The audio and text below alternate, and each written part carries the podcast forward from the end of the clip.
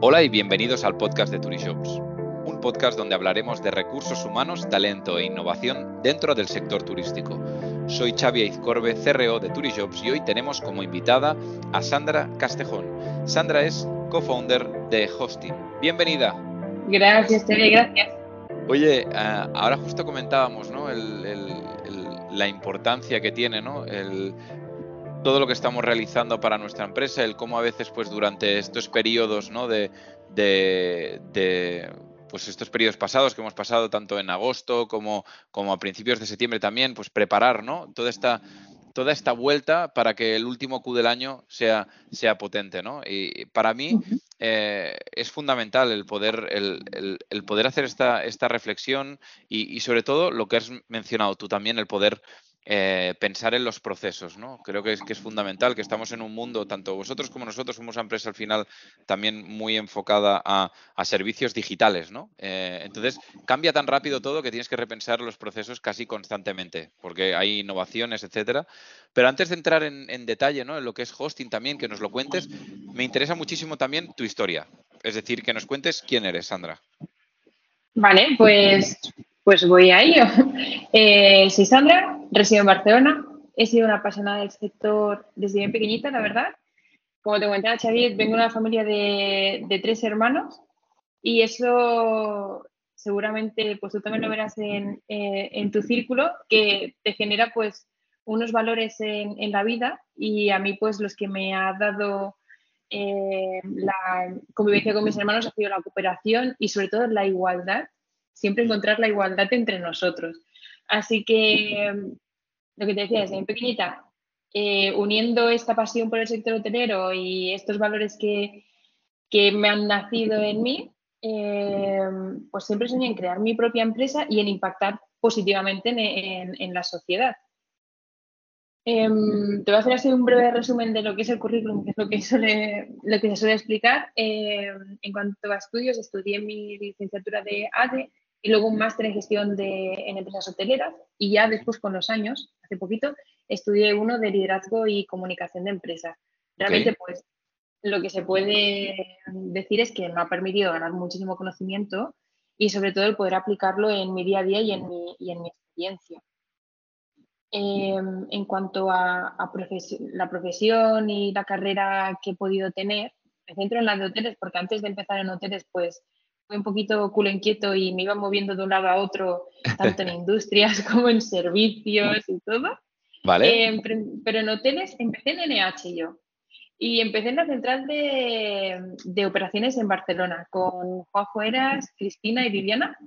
Vale. Y ahí, pues desde ahí controlábamos los hoteles tanto de Aragón, Cataluña, eh, Valencia y Baleares. Y estábamos más en la parte back, mirando tanto la marca, presupuestos, contrataciones, negociaciones con proveedores. La verdad que muy, muy interesante para ser la primera experiencia así en oficina hotelera. Eh, después el destino me llevó a, Lanzarote, una isla llenísima de energía. Eh, allí estuve trabajando en el Princesa Yaiza, eh, que es un hotelazo. Recomiendo a todo el mundo que si puede hacer una experiencia viviendo dentro del hotel, que ese fue mi caso, pude vivir dentro del hotel, 24 horas en el hotel, que puede sonar como, ¡buah, qué estrés! No, realmente es todo lo contrario, o sea, te sientes parte de, la familia y, lo disfruté muchísimo. La verdad que, y ahí estuve tanto en calidad como en, housekeeping en, los dos departamentos de asistenta. Pero sobre todo lo que es la vivencia en una isla, en un hotelazo como este, y, y pudiendo ver lo que son el esqueleto del hotel, eh, totalmente recomendado.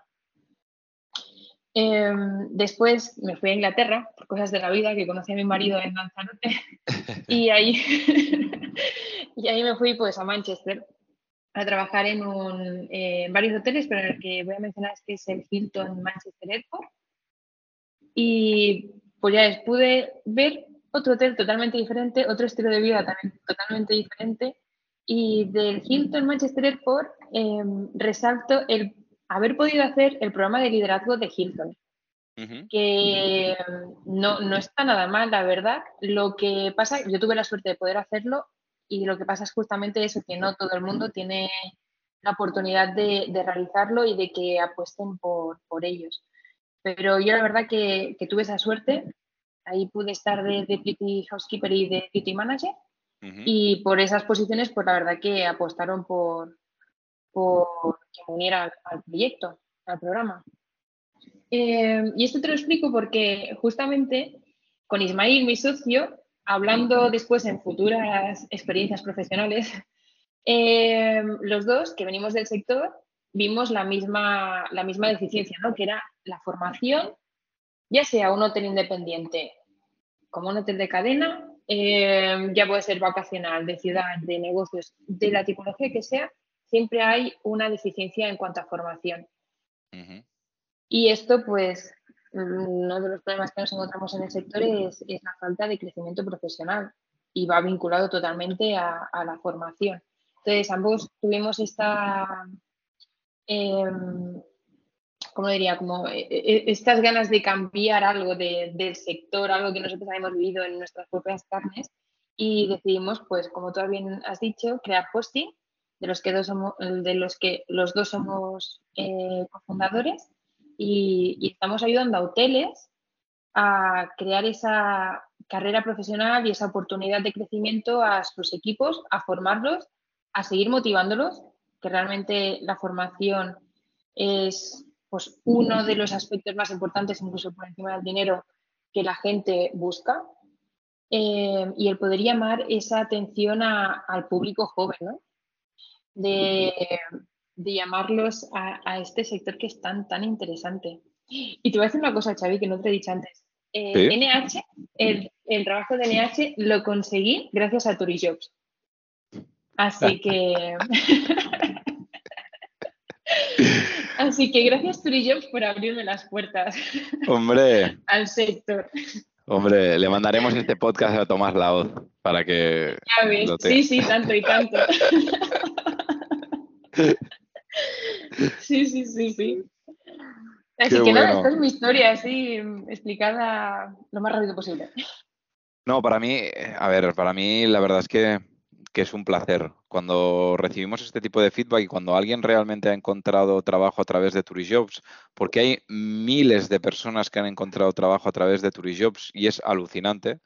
Em, que muchas veces estamos aquí como en la caverna, ¿no? Eh, intentando mejorar pues los ratios de, de, application en cada una de las ofertas, el, el, mejorar el, la user experience de la plataforma, el cambiar, ¿no? Estás como todo el, y, de repente te dan este feedback y dices, ostras, es que, es que realmente el propósito de Turijobs, en el momento que lo fundó Chay Martín, eh, viendo que su padre pues, tenía un restaurante y le costaba un montón encontrar camareros ya hace 20 años de esto, y decidió emprender eh, con pasión eh, porque le apasionaba el sector, porque venía de familia hostelera y luego además venía de, haber estudiado pues, la, carrera de, de, dirección hotelera.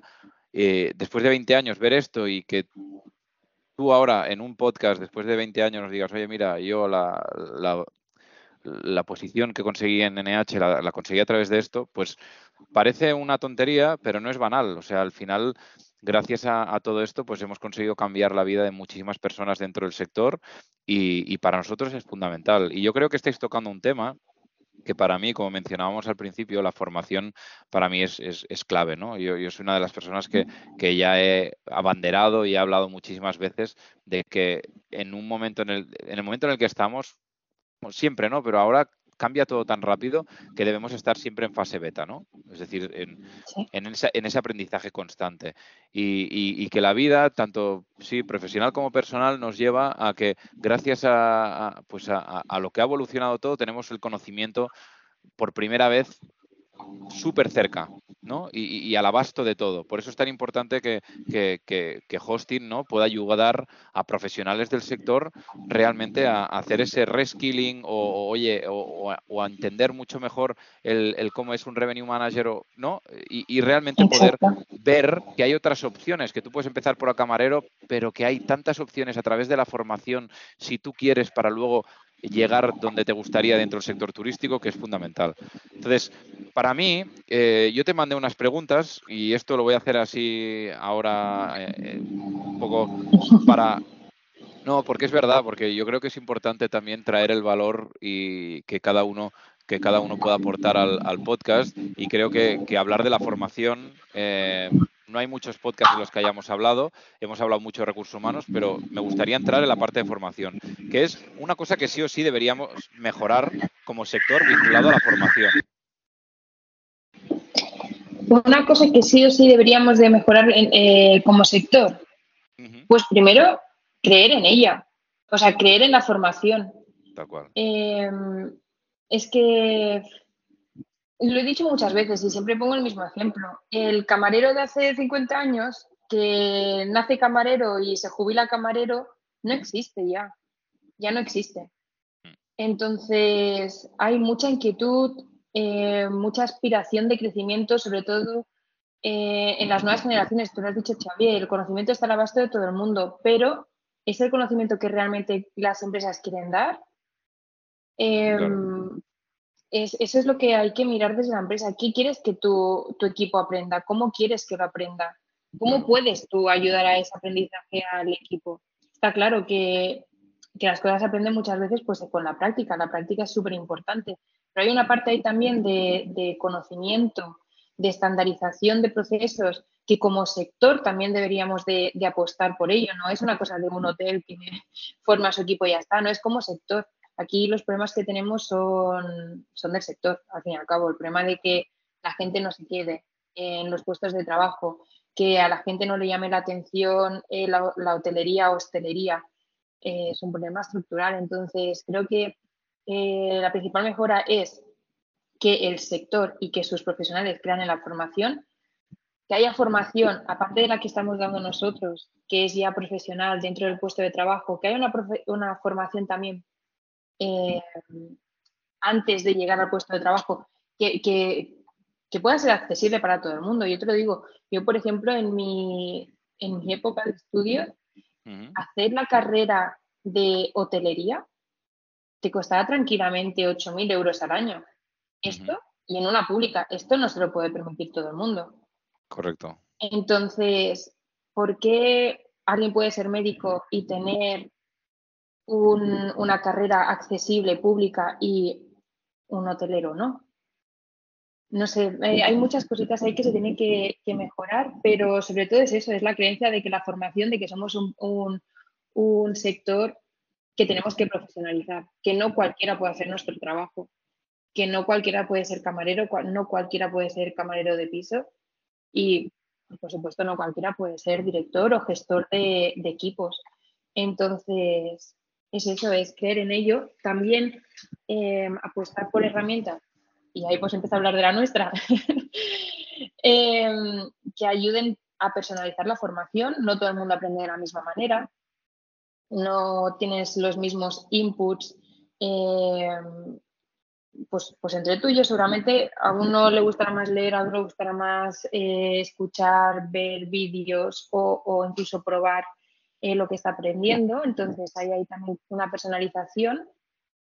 Y, eso y la formación que se da actualmente en, la, en los hoteles, eh, aparte de que eso no es accesible, como te he comentado yo, en Hilton yo tuve la oportunidad de poder hacer el programa de, liderazgo, pero éramos 45 en el equipo y solo fui yo. Entonces, ¿por qué los otros 44 no tuvieron esa oportunidad?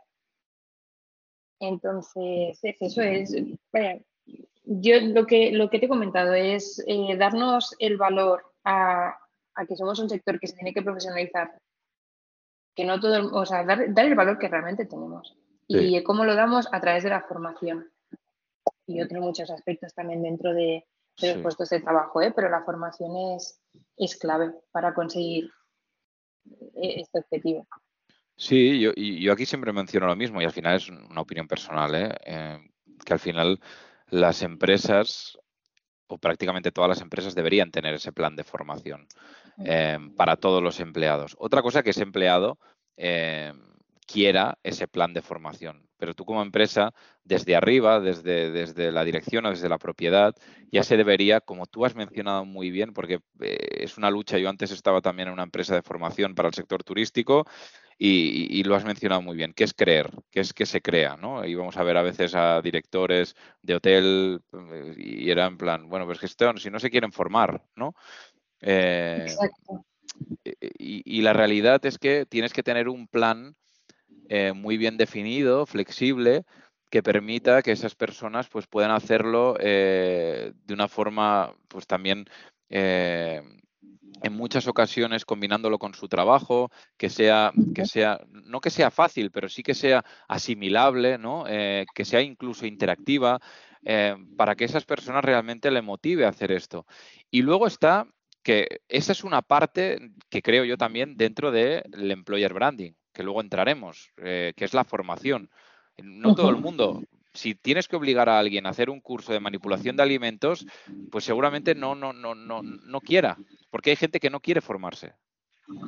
Exacto. Entonces, pero, pero claro, lo que no podemos tener es seguramente una persona dentro de la empresa diciendo es que a mí nadie me ha dado la oportunidad de formarse, ¿no? O sea, creo que, que hay una obligación por parte de las empresas ya de tener ese plan y luego que también te demuestra, ¿no? Que, que empleado realmente quiere seguir adelante, ¿no? Y cuál no. Y ahí también en los momentos que haya las, las, evaluaciones de desempeño de cada año, de cada mes, etcétera, pues ahí también tú lo puedes mencionar. Oye, te hemos dado las oportunidades, tienes esto, tienes hosting, te hemos permitido que puedas formarte a través de esta plataforma, etcétera, etcétera, eh, y no has, no has avanzado. ¿No? Entonces yo creo que para mí la formación es fundamental y lo que has mencionado estoy totalmente de acuerdo que es en esa creencia, ¿no? Acerca de que la formación va a cambiar las organizaciones y estoy convencido. Sí, es que lo, acabas de mencionar tú, Xavier, hay muchos hoteles que dicen es que no quieren formarse, que no quieren formarse en que eh, justo en manipulación de alimentos, en, en formación obligatoria que repiten de año en año. Sí, es obligatoria en muchos sectores, en la construcción también hay eh, formación obligatoria que se tiene que hacer. A nadie le gusta, pero se tiene que hacer. Pero es que mm, si está poniendo la, formación que realmente el equipo quiere y de la manera que quiere. Entonces hay, hay que hacer ahí un pensamiento y lo que tú has dicho, la interactividad, el poder combinarse dentro del, de la jornada de trabajo es muy importante. El poder darles a escoger a ellos también qué tipo de formación quieren. Nosotros tenemos varios, varios pilares formativos. Y es que el de soft skills es el que más tirada tiene. Em, sí, tenemos también obviamente operativos que también van saliendo, pero a la gente le, y sobre todo porque somos un, sector de, trabajar con personas, entonces eso a la gente le da mucho, mucha necesidad de seguir formándose. Entonces es, saber escuchar al equipo, ver qué quieren aprender, cómo lo quieren aprender y adaptarse. Y, por supuesto, es una apuesta que tiene que hacer cada organización.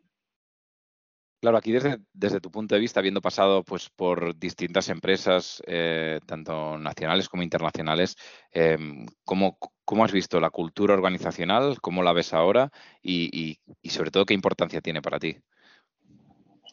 Pues me te diré que la cultura organizacional, eh, cuando fui a, Manchester, era totalmente diferente a, a, la que estaba acostumbrada aquí en España. Para mí, la cultura organizacional tiene muchísimo impacto en lo que es el ambiente de trabajo y sobre todo en, el fomentar la colaboración entre las personas del equipo, fomentar la innovación, hacer cambios, eh, y, la satisfacción realmente entre el empleado. O sea, eh, afecta directamente a la actitud y al comportamiento. Y esto, quieras que no, pues tiene, afecta a la satisfacción también del cliente, porque si, si los empleados estamos contentos, ¿no? Pues el cliente seguramente también. Si viene una persona del equipo pues con una actitud menos positiva, pues la reseña también impactará. Pero para mí tiene, hay seis, aspectos realmente en la cultura eh, organizativa. El primero que es eh, la orientación al cliente, que nosotros en el sector pecamos eh, muchísimo de todas las decisiones que se toman, se toman con el cliente en el centro de nuestra decisión y de nuestra acción. Pero nos olvidamos del equipo muchas veces, en muchas ocasiones, Entonces, no digo que las decisiones tengan que ir, cambiar ahora totalmente y quitar al cliente del centro y poner a la, persona del equipo, pero también tiene que tener ahí un, impacto y un punto de vista de cómo afecta eh, al equipo. Entonces, más que orientación al cliente, a mí sí que me gustaría que el sector fuera más orientación a persona y con las personas se incluyan a los clientes y, y a los, y a los equipos. Eh, otras, es, que realmente mucho de la insatisfacción viene por eso, ¿eh? por, o al menos por no dar a entender y no dar la explicación al equipo de por qué se, se centra una decisión, se toma una decisión centrándose en el cliente, qué impacto tienen en ellos. Es la, comunicación también. Em, esto por una parte, luego eh, la hospitalidad y que es obviamente nuestro centro de, de, ser. Lo mismo, vuelvo a decir lo mismo, la mentalidad que tenemos es hospitalidad de pasillos para afuera en los hoteles, de sonreír al cliente, de hacer todo el bien para, para el cliente, pero ¿y entre el equipo? Porque cuando entras hacia los pasillos, hacia el espacio gris eh, del hotel, no, no, hay esa misma actitud de, compañerismo, de unidad. O sea, ayudarnos, ¿no? También entre nosotros. Eh, luego también somos un sector que, que, cambia constantemente, o sea, un lunes no se parece a un martes, pero es que un lunes tampoco se parece a otro lunes. Entonces, entonces eso en otros sectores es muy fácil, pero aquí, pues aquí no tanto. Entonces, sí que la, la cultura organizacional dentro del hotel debería de ofrecer esas herramientas al equipo para saber enfrentar los cambios y, los desafíos ¿no? que se van encontrando. no, no, hay nada planificado seguramente mm, o poquitas cosas planificadas, pero sí que hay muchas herramientas que se pueden proporcionar al equipo para saber afrontar cada situación. Y, mm, ya me quedan solo dos em, aspectos que sí que me gustan mencionar, que es el reconocimiento y la valoración. Sí. Tanto en público, que siempre en público te hace mucha gracia que te digan, ay, qué bien que lo has hecho, no sé qué, no sé cuánto, pero sobre todo en privado. A mí las valoraciones que más me han llegado han sido las que han venido y me han dicho, oye, Sandra, me ha gustado cómo has hecho esto, o oye, gracias por hacer lo otro más que hacerlo en público, o sea, que alguien venga y gaste 10 segunditos de su día, un minuto, en venir a decírtelo a ti, solamente a ti, el darte las gracias, pues, pues te, cambia, te cambia el día realmente, te cambia el día. Y, y, por último ya, ética y sostenibilidad. Para mí estos son valores que tienen que estar incluidos sí o sí en la cultura de la organización. Y la verdad es que la verdad que estamos 100% alineados. Yo creo que, al final esta ética, esta sostenibilidad, el, poder reconocer también a las personas que tienes en, tu equipo, el, realmente, lo has dicho tú, esa hospitalidad también, esa vocación de servicio, es, que es, algo que, que, me gusta muchísimo que poder comentarlo y poder hablarlo y dejarlo grabado y, que se quede ahí para siempre, porque porque es verdad, porque a veces estamos en el día a día y parece que hay que hacer muchísimas cosas y, a veces back to basics eh, es una de las cosas más importantes a la hora de crear esa cultura organizacional y a partir de ahí pues ponerle las pinceladas ¿no? que vengan con el founder o que vengan con la propiedad o que vengan con, lo que quieras hacer con tu empresa, ¿no? que yo creo que es fundamental. Claro, aquí hay algo que, que justo mencionabas, ¿no? Imaginémonos que hay una empresa que está haciendo todo esto, eh, que las hay o, que lo está haciendo casi todo, vamos a decir eso.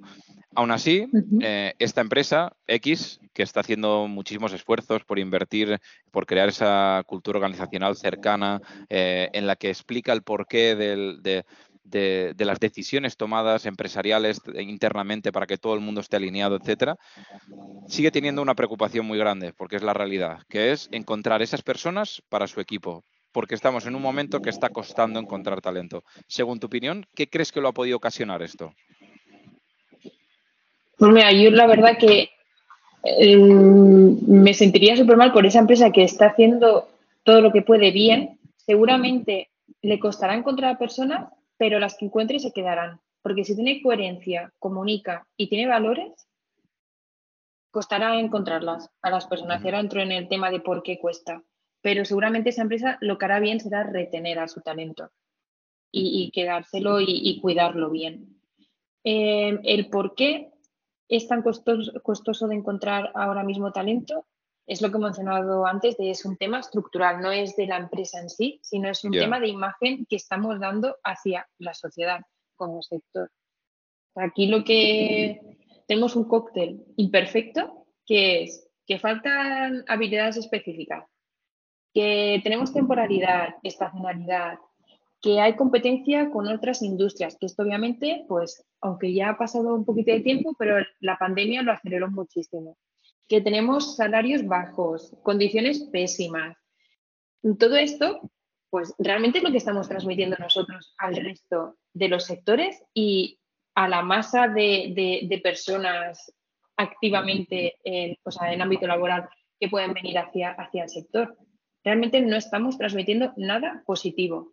¿Por qué va a querer alguien venir a, trabajar en la hostelería o en la hotelería si realmente ¿qué, se lleva de positivo? Pues ahí es lo que tenemos que trabajar como empresas individuales, sí, pero también como sector de qué es lo que transmitimos hacia el exterior. Sí, eh, hay remuneración baja, pero es que, es que es algo también que, Mm, global, ¿no? O sea, la remuneración es baja, porque podría decir que muchos, no solo en la hotelería, pero en muchos sitios, pero es que también hay salarios súper buenos en la hotelería y no se comunican. Totalmente. O sea, también está, también está, empiezas por lo bajito, por supuesto, pero es que tienes una proyección de poder ganar más de 100.000 euros al año. ¿Por qué no se comunica eso? ¿Por qué no se da esa visibilidad a esas posiciones de, de, de cargos guays, ¿no? De cargos de responsabilidad y bien remunerados? Pero si se le da a un CEO de una fábrica, pues tú un CEO de un hotel también, de una cadena hotelera. Porque las condiciones laborales poco atractivas de eh, los fines de semana eh, trabajas, trabajas festivos, sí, es, es, es, fastidioso. Es fastidioso porque todos hemos pasado por ahí, es fastidioso, pero luego también tienes flexibilidad en muchas ocasiones de cuando haces tus vacaciones. A mí me encanta, eh, me encantaba irme de vacaciones cuando nadie se iba de vacaciones. mucho más barato, mucho más tranquilo, llegabas a zonas paradisíacas y no te encontrabas a nadie. Entonces, es, como, es como, esto es un estilo de vida también, ¿eh? El ver las cosas negativas o el querer buscar las cosas positivas. Entonces, nosotros sí, es, es complicado el sector en muchos aspectos, pero también tiene muchísimas cosas buenas y le tenemos que dar esa visibilidad a las cosas atractivas del sector. Y es lo que creo que hacemos mal y por eso falta encontrar ese talento actualmente. Pero te digo, empezabas diciendo, Xavi, que, que la empresa que lo hace bien le costará así, pero al menos tendrá una, una plantilla y un equipo estable. Y que valorarán todo lo que hacen. Y que además es lo que mencionabas, ¿eh? yo creo que hay una de las cosas que, también hemos hablado en este podcast repetidas veces, que es el, esa forma en la que vendemos el lifestyle del sector turístico, que, yo creo que no estamos invirtiendo suficiente en cambiar ese paradigma, ¿no? que nos están avasallando a través de, todas las redes sociales y de, los medios de comunicación eh, con que es un sector. Que, no es de calidad, que tal, y, y la verdad no, estamos haciendo poco por intentar darle la vuelta a eso. ¿no? Eh, nos quedamos ahí como en nuestra cueva quejándonos, ostras, mira que nos dicen, en vez de realmente pues poner eh, una inversión fuerte para decir, no, no, aquí hay, aquí hay proyección, aquí hay posibilidades, aquí hay ¿no? Eh, oportunidades, hay un lifestyle totalmente distinto eh, que te permite moverte por todo el mundo. ¿Cuántos trabajos te permiten moverte por todo el mundo? Conocer culturas en todo el mundo, estar en, lugares paradisíacos trabajando, sí, pero bueno, te puedes ir, puedes estar en Barcelona, te puedes ir a Maldivas, puedes ir luego a Manchester. Eh, y, conocer todas estas culturas, ¿no? Eh, y yo creo que eso es fundamental. Y tanto, y tanto, no, no, totalmente. Y, luego también es eso, es, es el profesionalizar el sector, en darle el valor que tenemos, o sea, al fin y al cabo, mm, tenemos un impacto en la economía en este país, en España, súper potente. ¿Por qué, no, ¿Por qué no buscar ese respeto? Incluso nosotros como consumidores, también te diré, Xavier, el, el, nosotros respetar cuando vamos a pues hoteles, restaurantes, bares, todo lo que quieras, donde quieras que, vayamos, el, respetar esta profesión. A veces, em, no sé, lo he visto muchas Google Reviews, ¿eh? Ya soy una friki y me miro demasiado las Google Reviews, pero, eh, pero lo típico que eh, ponen una review mala de un centro, eh, de un establecimiento y dicen, se nota que eres hostelero y que tú así no lo haces en tu, en tu bar, en tu restaurante, entonces lo que sea. Ostras. Porque, ¿Por qué no damos, o sea, por qué no buscamos el valor que realmente tenemos? ¿Y por qué no lo enseñamos? ¿Y por qué no luchamos porque la gente lo respete? Si, si muchas veces es el mismo hostelero, hotelero el que se diga piedras. Totalmente. Yo me quedaría con esto, la verdad. Eh, Sandra, yo me quedaría con, esta hospitalidad que has mencionado, me quedaría con esta ética, con, sobre todo también ir más allá con, algo que, está tan claro y que ya hay muchas empresas que sí que están virando, que es hacia la sostenibilidad, pero luego sobre todo algo truncal en nuestro sector y que debemos seguir apoyando e invirtiendo y recursos humanos ahí debe jugar un papel fundamental que es en invertir en formación, en planes de formación para todos los empleados.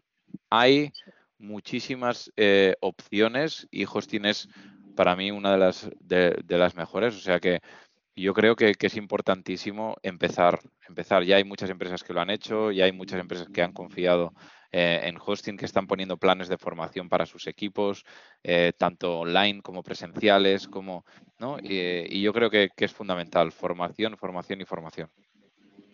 Pues sí, Xavi. La verdad es que sí.